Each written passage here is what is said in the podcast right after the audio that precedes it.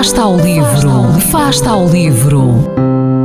Ler mais, ler melhor, ler saúde, ler ciência, ler arte, ler todas as palavras do mundo. Fasta ao livro, uma rubrica da responsabilidade da Rede de Bibliotecas de Vizela.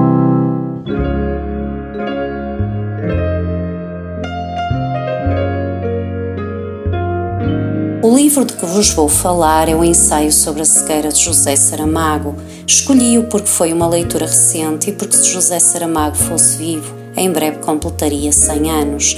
Este é um livro com uma história de algum modo desconcertante, porque nos deixa a pensar porque nos faz refletir sobre a natureza humana. O ensaio sobre a cegueira, tal como o título indica, descreve aquilo em que o mundo se tornaria se houvesse uma cegueira generalizada da população, em que todos ou quase seriam contagiados e ficariam cegos.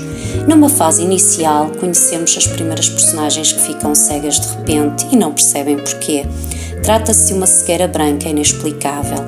Enquanto esta epidemia se vai alastrando e uns já estão cegos e outros não, o governo impõe um confinamento para os que cegaram, de modo a controlar o contágio.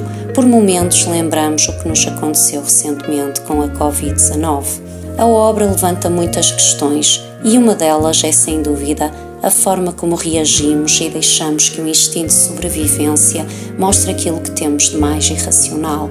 Se todos fôssemos cegos, a sociedade tal como existe deixaria de ser possível e esqueceríamos o nosso civismo e não seríamos mais do que animais irracionais que procuram sobreviver e em que o mais forte, por uma razão ou por outra, se procura sobrepor e dominar os restantes. Ao longo da história há apenas uma mulher, a esposa do oftalmologista, que nunca fica cega e é a única luz, a única esperança no mundo que se torna um caos e está condenado. Talvez esta mulher represente aqueles cuja sensatez e discernimento lhes permite ver no mundo em que muitos vivem cegos sem o serem.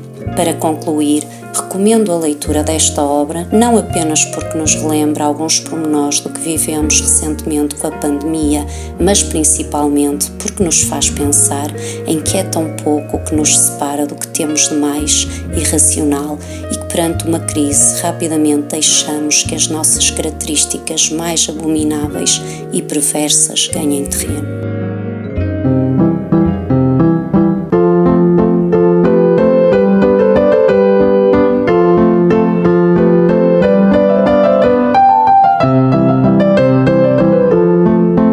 Afasta o livro. Quem lê nunca está só.